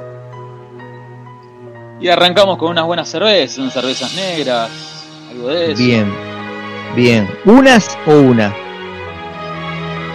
Y arrancamos con dos. Dos cervecitas Con dos, negras. una buena pizza. claro, una Pará, buena pará, pizza, pará. Vamos con la intro. Cervecita negra, platito de maní. Charlamos un rato. Divertido, amigos. Claro, claro. Después Sí, vamos a la pizza. obvio. Claro, viste, vienen las chicas, hola, ¿cómo andás? Y bueno, ya. Una- una reunión mixta. a Amigas. O gatos. Claro, claro, amigas y amigos. No, no, amigas. Amigas y amigos. Bien, gente querible. Yo nunca Bien, anduve perfecto. con gatos, claro. Yo nunca Perfecto, no, gatos. perfecto. No, no. Eh, Tuviste una vez un gato, pero bueno, era un animal, ¿no? Eso me, me comentaste hace Claro, una hora claro, atrás. claro. Perfecto. Después de la cervecita, después de la pizza, perdón, se repite la pizza, se pide un carlito. eh, La pizza es entrada, la, pizza es plato principal. No, no, no, arrancamos, arrancamos con las pizzas directamente. ¿Pizza a la piedra o pizza al molde? De las dos maneras me gusta, no hay ningún tipo de problema. De las dos maneras te gusta. Perfecto. sí. ¿El postre es, es, es- es de amanerado o el postre va después de todo eso?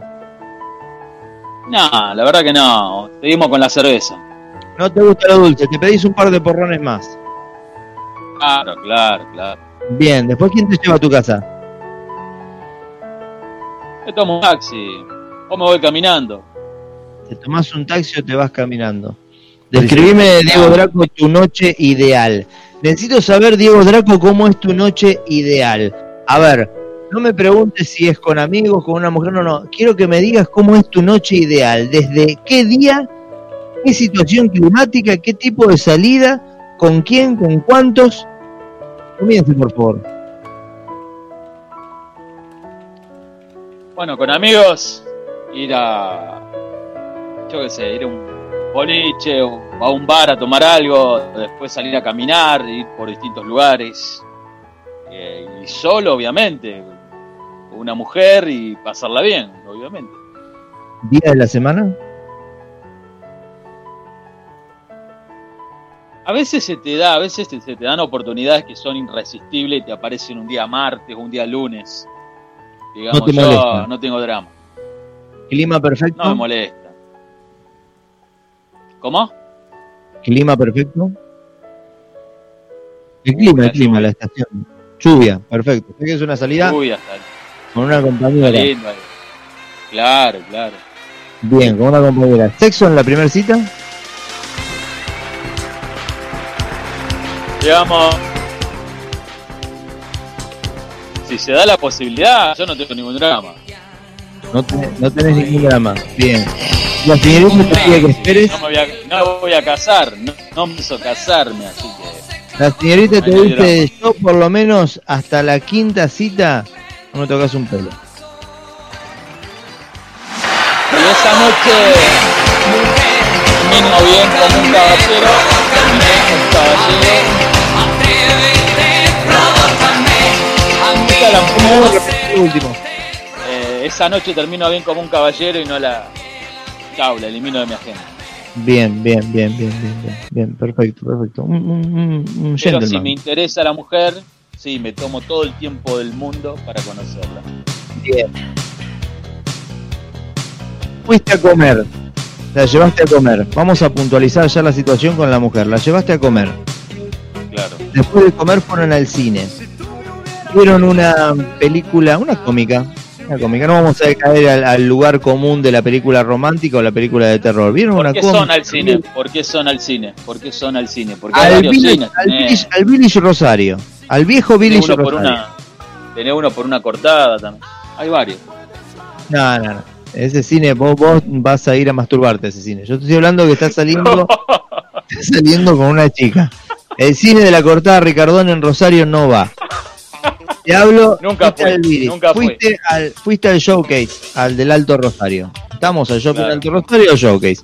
La pasaste bien, butaca reclinable, es más, cenaron en la butaca del cine porque tenés la posibilidad de hacerlo. Una velada inolvidable. Van Claro. a tu departamento, ella totalmente accesible, va con vos, vos vas manejando el auto, ella va abrazada a vos, o sea, una noche de ensueño viene todo maravilloso.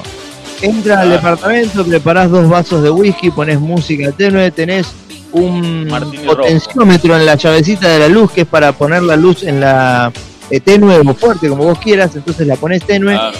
la llevas, empezás a ablandar un poquito, música light, pones, eh, a ver, eh, pones, eh, no te iba a decir bachata porque es medio como, pones algo de... No, ponemos algo de los música- 80. Algo de los 80. Algo, algo de los 80, pero... Poné, eh, Diego. Poné, Dieguito, algo de los 80.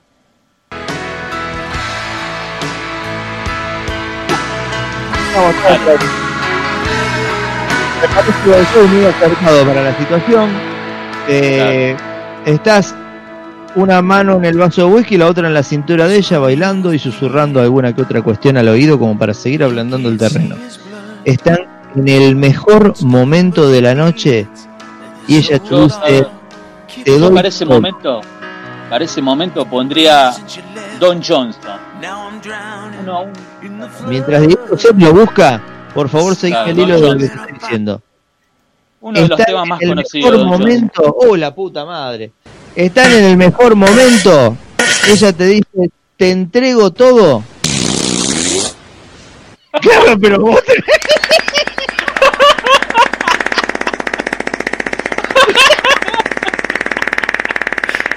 Le dice, pará, pará, por favor, no perdamos el hilo. Ella te dice, te entrego todo, pero me tenés que dejar entrar ahí. Volvemos, no te pienses ¿Cómo, cómo? que Salió todo de la situación. Volvemos, o sea, te entrego todo. Vos to- eh, a ver, entendelo, digo, Draco. Vos tocaste el cielo con las manos, loco. Vos Sí. estás en la panacea, vos estás en la cresta de la ola, estás un escalón arriba de Cristo. Y para llegar a colgarte de la nube, ella te dice una falange adentro y seguís haciéndome lo que quieras. Desde ya le digo, andate. No, no, no, no, no. Pero es una falange, Diego. Nunca te puso, tu vieja no te puso un supositorio en el culo cuando tenías fiebre de chico. Gracias Nunca. Dios, nunca, nunca, nunca, nunca. Cállate, mirá, la pondría al aire a tu vieja para preguntarle eso. ¿Vos te dejarías? ¿Vos te, vos te dejarías? ¿En qué me qué, re- re- redactame la situación? Describime la si- Sí, la misma situación que vos me redactaste, situación. digamos, a vos. Bueno, ¿vos te dejarías? Que si yo, si yo a- accedería a una falange, Sí. por supuesto, de curiosidad. No. Pruebo. Después no. veo si me quedo o vuelvo. Yo soy bien hombre, bien macho soy. No, yo también, pero macho, el que pruebe vuelve, no el que no prueba. No. Porque vos tenés miedo de caer y no volver nunca más, me parece. No tengo, no tengo nada en contra de las personas que le gustan otro tipo de sexo, pero no. yo Pero no, nadie está diciendo eso. Yo lo que pregunto es, ¿a qué le tenés miedo vos? no, no le tengo miedo. No, Se está tornando muy escatológica la situación. Bueno, pará, voy a otra situación. Te describo otra situación. Te describo otra situación. Pará, pará. Misma situación. Copa, eh, va- vasito de whisky. La mejor noche de tu vida. Ella te dice, hey, te doy todo. ¿Me dejás que entre con una falange? Vos decís no. Pues no, no quiero todo el circo, el- la, la- la cuestión cultural, no, la, la nena por la cola, yo no. Perfecto. Ella te dice, hey, tengo 55 mil dólares en la cartera. ¿Me escuchás bien? Pará, vamos a hacer una cosa. No, no, no me saques del aire, digo, por favor, ¿eh? Ah, ¿Cuánto está el Blue hoy? Eh, 130, creo, 140. 130, bueno, 55 mil, 135. 55 mil por 135, 7 millones 425 mil pesos. La mina tiene en la cartera 7 millones 425 mil pesos. Diego Draco, ¿te dejas someter No. por una falange del dedo de esa chica? Para nada. No, tómatela. Si por 7 palos y medio no te metés un dedo en el culo, Diego Draco. Por favor. No, no, no. Diego Sepp, por favor, tirame algo de música al aire, sacame y volvemos en un rato. Lo vamos a seguir sometiendo a este muchacho al aire.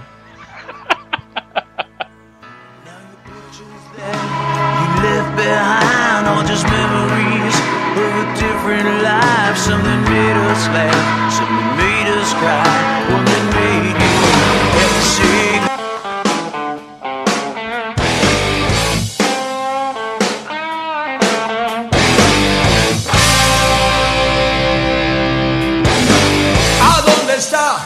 la libertad? No dejo nunca de pensar. Quizá la tengan en algún lugar. Que tendremos que alcanzar. No creo que nunca.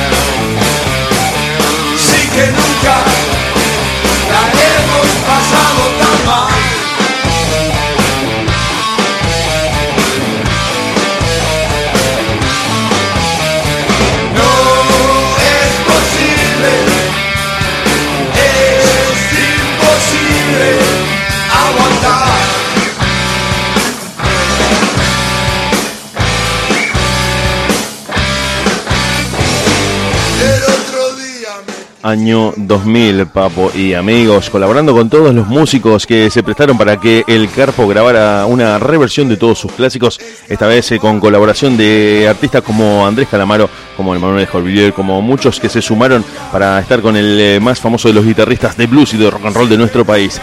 Papo, ¿a dónde está la libertad?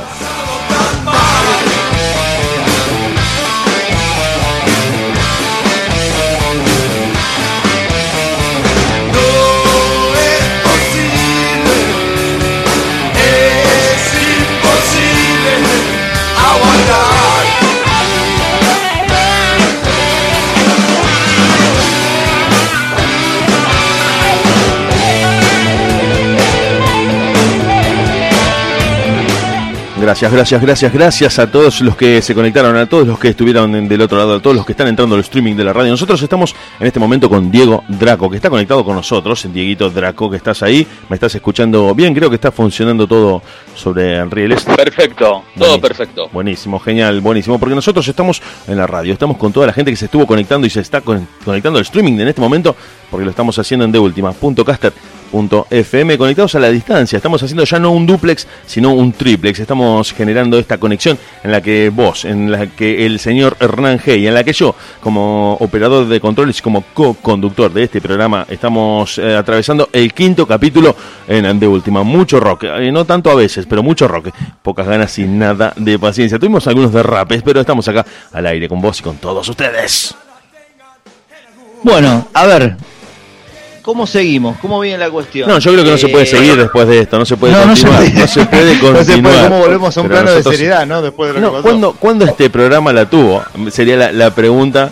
¿Cuándo este programa fue serio? Nosotros eh, te traemos a vos y a los que están del otro lado, esto ya diciéndolo un poco en serio y un poco en broma, eh, la idea de que te diviertas, de que este viernes, so- no sé por qué, pero siempre tenemos algo con el viernes. Siempre nos gustó eh, salir al aire los viernes y hoy que pudimos elegir a nuestra propia radio el día y el horario a voluntad en el que no dependemos de un espacio que se nos pueda ceder, elegimos el viernes. Nos pareció mejor, es un día en el que estás un poco con otra onda, con otra vibra, con otra energía y creo que el viernes te pone para adelante a vos, a cualquiera de nosotros, creo. Inclusive en esta cuarentena, mirá lo que te digo, eh, lo que no haces en la semana, en tu casa lo haces en cuarentena planeando hoy escuchar más música, hoy ver más películas, eh, hoy cocinar algo más rico. No sé si ustedes están de acuerdo con esto que te digo, pero me parece que el viernes tiene como un, un algo especial, un, un no sé qué que te, que te genera un ánimo un poco más, más divertido, más... Yo creo que el viernes, el viernes te da, te da otro plus. Sí, coincido, coincido. El viernes es como que te llena de expectativa, ¿no? Para tomarte una especie de, de recreo de una ardua semana laboral o algo que hayas tenido malo. Generalmente el viernes lo cura o es promesa de un sábado y un domingo bastante entretenido. Suelen ser una cagada más grande a veces que los días de semana. es el inicio bueno, del corte. Claro, claro, es el, exactamente. Es Es, el el día bisagra de la semana, lo que ¿viste muchos vos? piensan que es el miércoles. ¿Cómo, cómo? Creo que es el inicio de que vos decís, bueno, e- esta rutina que yo vengo manteniendo durante todos los días, el viernes empieza a terminar, si vale la expresión eh, verbal. Empieza a terminar y tengo por delante dos días en los que voy a hacer cualquier otra cosa distinta a lo que hago todos los días y por ahí me puedo dedicar o a lo que me gusta o a estar con gente que no veo o no sé. Y sobre hacer cosas distintas, lo echaron y aplastó el auto de su jefe con un camión. A ver, yo podría empezar a leerte la noticia como para hacer una intro y desarrollarlo. Bueno, yo te voy a contar te- cómo fue la sí, situación. te Les quiero, voy te a quiero contar. interrumpir. Necesitamos mucha data para entender el contexto de por qué alguien. Claro, necesitamos saber qué tipo de trabajo era, cuánto tiempo, digamos, por qué lo echan. Claro, claro. Acá se va a desprender. Bueno, estamos hablando de mm, Minnesota, Estados Unidos. Bien, Estados Unidos. Eh, estamos hablando de un muchacho que había tenido un inconveniente, un conflicto de comunicación. Era chofer, eh, la empresa no importa que, cuál era la actividad que realizaba, pero tenía una flota de camiones. Le habían prometido a este muchacho bastante conflictivo y, y de, y de niveles eh, de estados mentales medios alterados y cambiantes, le habían prometido una unidad 2020 para empezar a hacer el reparto el, el día 1 del mes siguiente. Llega el día 1 del mes siguiente, le dan una unidad 2019 con 80.000 kilómetros. Una nave le dan igual. Pasó Pero bastante el cerca. fue a la oficina, claro, la oficina personal dijo, no, pero ustedes me dijeron que me habían prometido una... Ah, la cosa es que empezó a hacer un planteo bastante irracional, terminó en la oficina del gerente de la compañía y el gerente de la compañía decidió despedirlo. Bueno, entró en un estado de nervios, se alteró un poco la situación, llamaron a gente Pará, de seguridad ¿puedo- tras puedo una larga charla. ¿Cómo, cómo? ¿Puedo interrumpirte? Todo lo que quiera. Bueno, yo te digo lo que veo. Ya eh, van 10 segundos de noticia y yo ya te- tengo algo para decirte. Yo creo que el conflicto ahí, el inicial, el que genera el despido, puede tener que ver con que para el dueño de la empresa era un detalle irrelevante que sea 2019 o 2020, porque prácticamente es el mismo año y es una unidad casi cero kilómetro, pero para este chofer era una cuestión afectiva en la que se le prometió algo que no se le cumplió. Que lo conectó con alguna parte de su Bueno. historia personal que está complicada por ahí. Es un buen punto, pero yo te voy a dar otro. Sí, sí, vos Es seguís un buen contando y yo- punto, y yo te voy a ¿eh? decir No la, la la- verdad, la ¿eh? acotación. No, no, no sabemos. Yo te voy a dar otro. Eh, se lo hicieron a propósito porque en su estado de, de capricho irrisorio constante ante planteos y situaciones estúpidas, eh, se lo hicieron a propósito para generar un motivo para poder despedirlo. Bien. Esa es la lectura que yo tengo. ¿Estamos? El tipo entró a la oficina del gerente con la gente de recursos humanos, eh, acordaron el despido, la suma de indemnización y demás yerbas, los sumos, los ánimos se fueron eh, calmando, llegando a una meseta de, de casi clima cordial, se podría llamar. El tipo se va, pero cuando se va de la empresa, que tenía que venir a cobrar el cheque a los días, se le salta la chaveta. Agarra el camión modelo 2019 con 80.000 kilómetros que le iban a dar a él, apunta al auto del jefe que estaba en el mismo playón en donde estacionaban los camiones y a una velocidad considerable se lo hace un sándwich contra una de las paredes de la firma. Poniendo en riesgo su salud y su integridad también. Eh, Exactamente, Bueno. no solo las de los demás, sino la suya. Muy buen punto. Eh, por eso te digo que la inestabilidad mental, vos podés tener cualquier tipo de enojo, situación, pero exponerte a eso. eh, el coche del gerente de la firma, el coche del presidente en realidad de la compañía, es una mm, Ferrari. Bueno, dato no menor. Claro, por eso, por eso lo tiro. Por eso lo tiro. Eh, mm, te voy a hacer varias acotaciones a lo que estás contando, por lo que me genera lo que vos estás diciendo. Está, bien, está en cana el loco, obviamente, ¿no? Sí, sí, por- obviamente porque es un delito contra la propiedad, es una conducta impropia, bueno, es, una serie de, de hechos. Pero en Estados Una lista. Unidos, que es un dato no menor que esto haya ocurrido en Estados Unidos, no es un dato irrelevante, tiene que ver con que eh, para ellos la concepción de la vida en sociedad y de las leyes implica que cualquier cosa que se promete se transforma en un derecho que vos podés ejercer. Por eso es tan delicado Bien. que un político o un funcionario público no lleve a cabo con idoneidad su función. Eso lo hace eh, pasible de que lo echen al tipo, de que tenga que abandonar su cargo por algo que está mal. ¿Sí? Tiene mucho que ver con eso, es muy importante. Acá para nosotros vas a la municipalidad y nadie te atiende, te volvés a tu casa y decís, bueno, vuelvo el lunes, insultás un poco al aire, te, te enojas, decís acá nadie trabaja Claro. y, y volvés a hacer el trámite y no pasó nada. No pasó nada. De hecho, vos ya te vas esperando que si son las 10 de la mañana y vas a la municipalidad, vos decís, bueno, me voy a encontrar todo lleno, no anda la computadora, no hay agua para el mate. Ya te empezás a poner, porque ya sabés con qué te vas a encontrar. No contás con que ellos Claro. trabajen. De parte de cualquiera, ¿no? En Estados Unidos es muy distinto porque cualquier cosa que vos prometas desde lo comercial en un anuncio de un producto o desde lo público de parte de un funcionario se transforma en ese momento en un contrato que vos tenés que cumplir. Hay una escena muy conocida, muy famosa, muy emblemática que pasó a la historia de la cultura popular de la película Un día de furia donde Michael Douglas entra a una cadena de comidas rápidas, pide una hamburguesa que no coincidía con la que se mostraba en la foto y empieza a disparar y a tomar o generar una situación de muchísimo estrés y de mucho conflicto porque lo que a él le estaban dando como la comida que había pedido no tenía nada que ver con la foto ilustrativa que se estaba mostrando. Entonces dice, bueno, no, no es la que me mostraste, bueno, todo un desastre que se le generó a él, además porque era un tipo que venía cansado ya de que la sociedad le pegara un cachetazo atrás de otro. Entonces, Claro, venía en- acumulando. en este contexto del camionero, porque no me quiero ir por las ramas, tiene que ver un poco con que la unidad 0 kilómetro frente a un usado, no importa si el usado es 2019 o 1960, no, es, el- no es 0 pasa kilómetro. que lo que lo que significaba para él. No es cero kilómetro, claro. Y además porque eh, no, no sé la historia personal de ese camionero, ni tampoco creo que la lleguemos a conocer, pero puede involucrar un montón de cuestiones afectivas en las que usar un vehículo cero kilómetro, y esto es universal, hace que vos seas el primero, el preferido de ese, de ese auto. La primera persona con la que ese auto tiene contacto. Si es un usado, puede ser el quinto o el décimo dueño, es totalmente lo mismo. En cambio, ser el Digo, primero. marca un escalón en, en la plataforma de Claro, empleados también de la firma. ¿Por qué me dan el cero a mí? Por eso, por eso te digo, hay que ver qué cuestiones afectivas están involucradas en esa situación y el hecho de que el dueño tenga una Ferrari, o haya tenido una Ferrari, porque ya creo que no la tiene más, la fueron, la mandaron a compactar, es también un, eh, con un ejercicio de, de alguna manera, un ejercicio obsceno de violencia simbólica. Es decir, yo te estoy mostrando obsceno de violencia simbólica. Yo te estoy mostrando a vos todo el tiempo lo que vos nunca vas a tener. Entonces se genera una Exacto. violencia sobre la persona que está viendo eso. Porque no es lo mismo que el dueño tenga un Audi que tiene una forma sobria en su diseño, que generalmente tiene colores bastante apagados y es un auto que tiende a pasar eh, inadvertido por más que sea muy potente y de muy alta gama. La Ferrari es la ostentación, es la pose. Es un auto que está hecho para ser mostrado. Si vos que sos una persona de perfil bajo no te compras una Ferrari. Una persona que necesita o desea que la vean o quiere llamar la atención o quiere concentrar las miradas se compra ese tipo de autos. Y en, un Claro. con- en una empresa en la que el dueño tiene varios empleados que por su salario nunca van a comprar a llegar a comprar ese auto, les está diciendo, bueno, mira, esto de lo que yo disfruto, vos nunca lo vas a tener. cuando la situación llega a un callejón sin salida en el que no se puede eh, solucionar de otra manera que no sea por la vía violenta, dice, bueno, la voy a emprender contra el símbolo más eh, acabado de esta violencia que yo estoy sufriendo. Entonces, voy y choco tu Ferrari. Y aunque no lo Qué creas, no, no- no lo voy a desarrollar ahora porque nos vamos a estar hasta las 4 de la mañana, pero esta acción tiene mucho que ver, em, tiene mucha relación con la forma de em, responder que tienen los norteamericanos. Eh, eh, Siempre hablo de casos patológicos, no la sociedad norteamericana.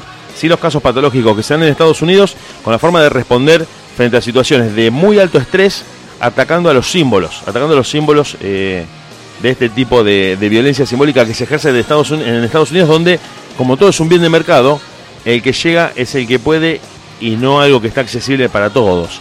Entonces, vos, hay un montón de cosas que sabés que no vas a tener, un montón de lugares en los que sabés que no vas a vivir, y eso hace que vos estés sometido a una, a una angustia constante con respecto a eso. Si esto nunca te lo vas a comprar, jamás te lo vas a comprar. Y eso está muy relacionado con el sentimiento de libertad que ellos proponen, que en realidad no se cumple en su sociedad. Los todo- dueños ignoran absolutamente eso. la ¿no? libertad, si la no- libertad es poder elegir. La definición de libertad es poder elegir. Vos sos libre cuando elegís. Si no podés elegir, la libertad desaparece automáticamente. Porque si yo a vos te digo, solamente podés tomar esta noche café, vos decís, pero yo quería tomar cerveza. No, solamente Pero café. no podés. La libertad acaba de desaparecer. Ahora, si yo te digo, ¿qué querés tomar? Y vos decís, cerveza, café, té, mate, o no quiero tomar nada, eso es ser libre. Imagínate si lo llevamos a una cuestión más compleja en cuanto a, al desarrollo personal, a la adquisición de bienes de consumo. Bueno, es un tema que por eso te digo, no te quiero tener hasta las 4 de la mañana. Pero Yo tiene tengo mucho que ver con una eso. consulta para el señor Diego Draco. Sí, en sí. realidad lo voy a poner en una situación que tranquilo, te voy a sacar de la, de la, de la monotemática falange en el recto. Eh, estás eh, como este muchacho, en una situación de, de- de- reunión laboral. Vos sos un empleado de la firma, tenés tres años en la firma, tenés un muy buen sueldo, una franja horaria bastante aceptable, cómoda. Te estoy hablando de un lunes a viernes de 8 a 4 de la tarde y esporádicamente quizás el dueño de la fábrica de la empresa te pida que vayas un sábado 4 horas para algún inventario, alguna pseudo tarea de sencilla, ¿no? O sea que es un, un horario cómodo y estás ganando a plata de hoy 60 mil pesos por mes.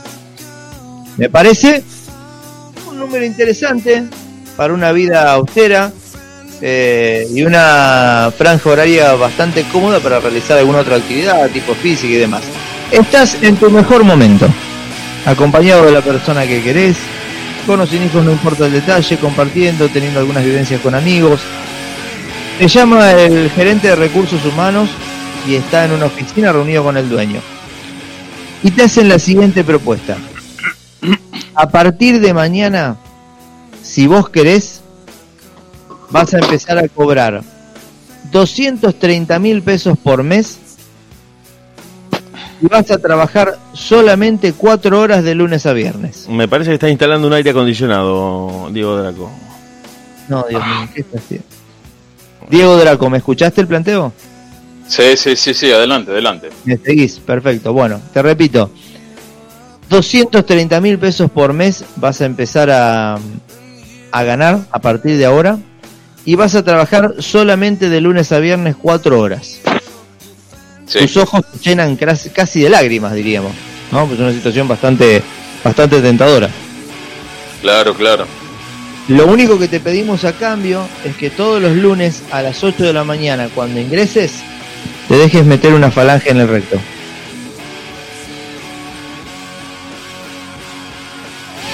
A ver, espera que no. Vale.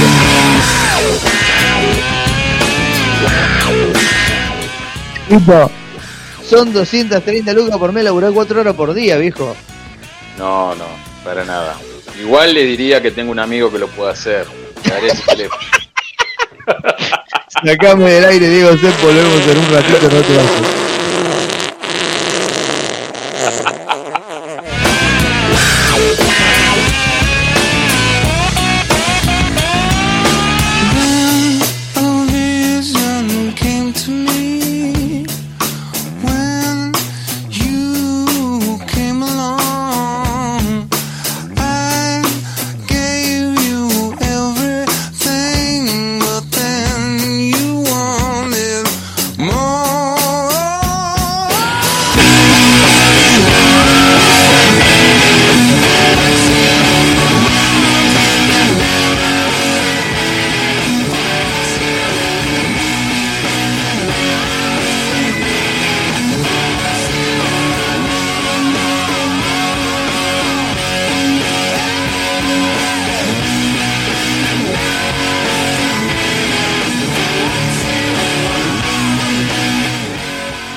Con vos y con todos ustedes en la radio. Nos estamos quedando hasta las 10 de la noche haciendo de última mucho rock. Pocas ganas sin nada de paciencia con vos, con todos los que están del otro lado. Te vamos a acompañar, te vamos a dejar escuchando un poco de música y en un ratito volvemos con este programa que está tratando de divertirte, de acompañarte, de hacerte la segunda, de tirarte un centro, de hacerte el aguante, como dicen los chicos, pero principalmente de hacernos mutua compañía a través de los puentes digitales en la radio, haciendo radio en vivo para vos y para todos ustedes en estas horas tan difíciles de la cuarentena, del confinamiento, de quedarse en casa, de no poder salir. Bueno, vos te vas a quedar escuchando la radio con nosotros, Hernán G, Diego Drapo, Diego Draco y Diego Sepp en este programa. No, no te duermas, no te duermas, te estoy viendo por el monitor y te estás durmiendo. No te duermas, no te duermas. Nosotros ya volvemos.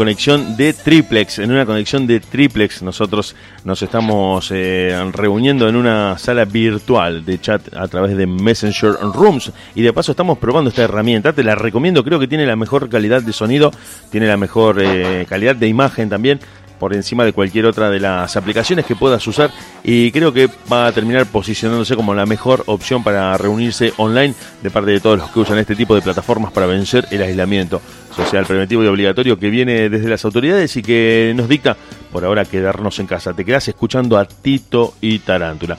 De vuelta a la casa que el amor construyó para los oyentes que piden el título de las canciones en castellano, Back to the House, That Love Built.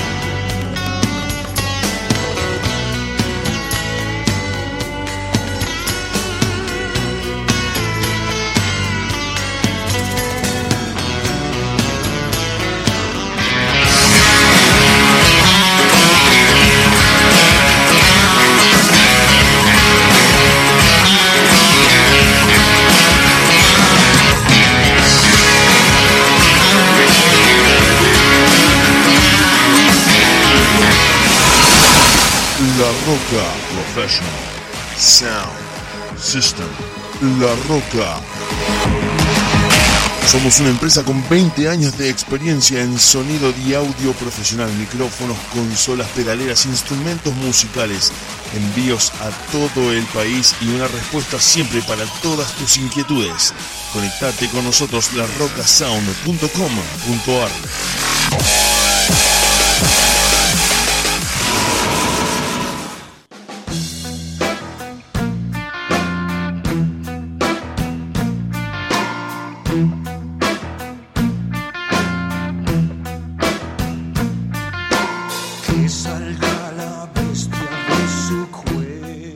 través de, de ultima.caster.fm. Nosotros estamos haciendo la radio, estamos con ustedes, se, se nos pasa volando la hora cuando nos estamos divirtiendo tanto, cuando estamos entre amigos, cuando estamos en vivo, con música, con gente conectada del otro lado. Realmente estamos pasando un viernes que creo que eh, puedo estar hablando por los tres, los tres integrantes de este programa de esta noche, muy, muy divertido, muy entretenido, riéndonos muchísimo tanto fuera como en el aire, porque ustedes nos están haciendo saber que disfrutan el programa, que lo están escuchando, que quieren escuchar canciones puntuales de rock nacional que ya vamos a estar agregando, que vamos a estar mezclando en vivo después de las 10, un poco de música de los 80, nos vamos a quedar con todos los que están escuchando la radio y principalmente con el señor Hernán G y con el señor Diego Draco, que son los eh, conductores de este programa. Yo estoy como operador y como co-conductor, a veces eh, padeciendo detalles escatológicos y escabrosos del pasado oscuro de alguno de ellos, pero que generalmente hacen que nos divirtamos muchísimo acá en el aire de la radio. Eso lo decís, eso lo decís por Hernán, me imagino. Sí, sí, Sí, sí, también a veces porque necesito frenarte, tengo que pararte porque cuando empezás a dar tantos detalles, yo me empiezo a asustar, me empiezo a asustar y, y quiero no quiero que esas imágenes me persigan después. Creo, creo que desde que estoy yo ha, ha cambiado mucho. Sí, aumentó aumentó el 95% de los oyentes.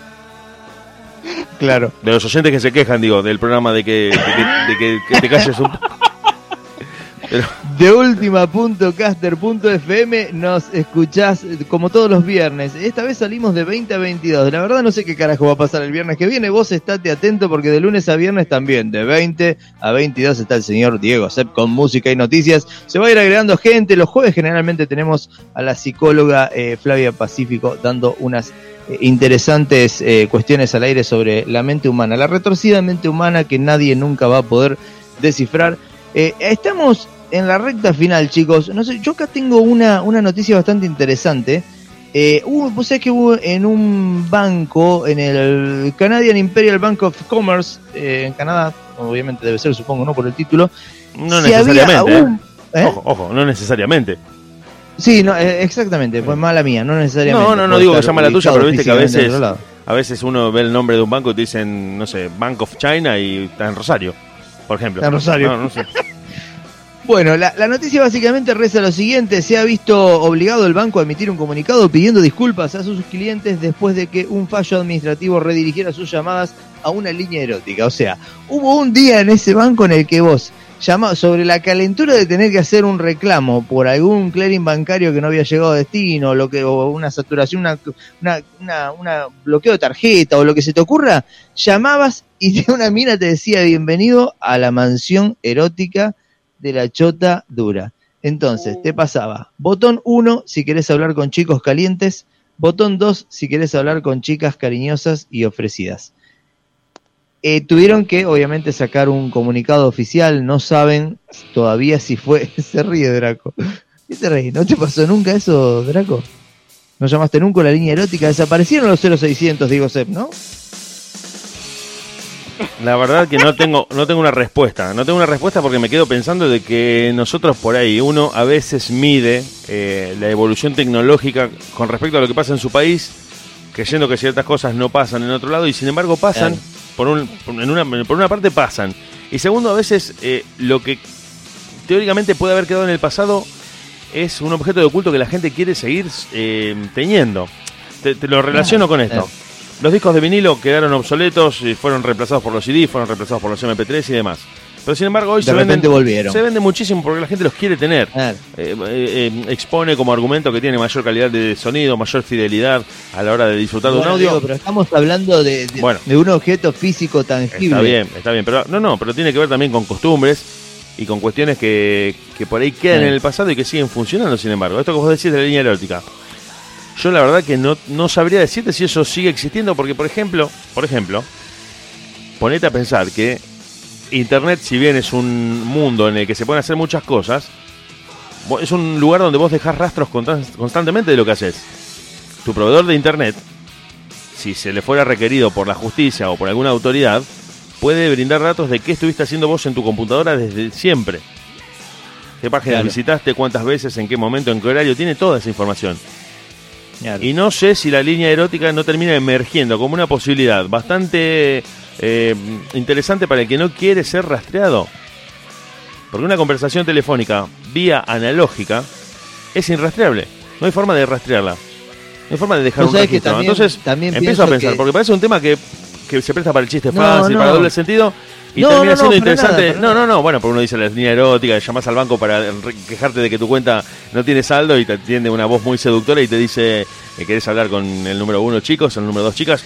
Pero pienso que es, es hasta un nicho de mercado en el que vos le estás ofreciendo a un cliente confidencialidad y discreción absolutas en un mundo donde nada es anónimo, donde todo es público, donde toda la data está disponible y donde todo lo que vos haces se sabe.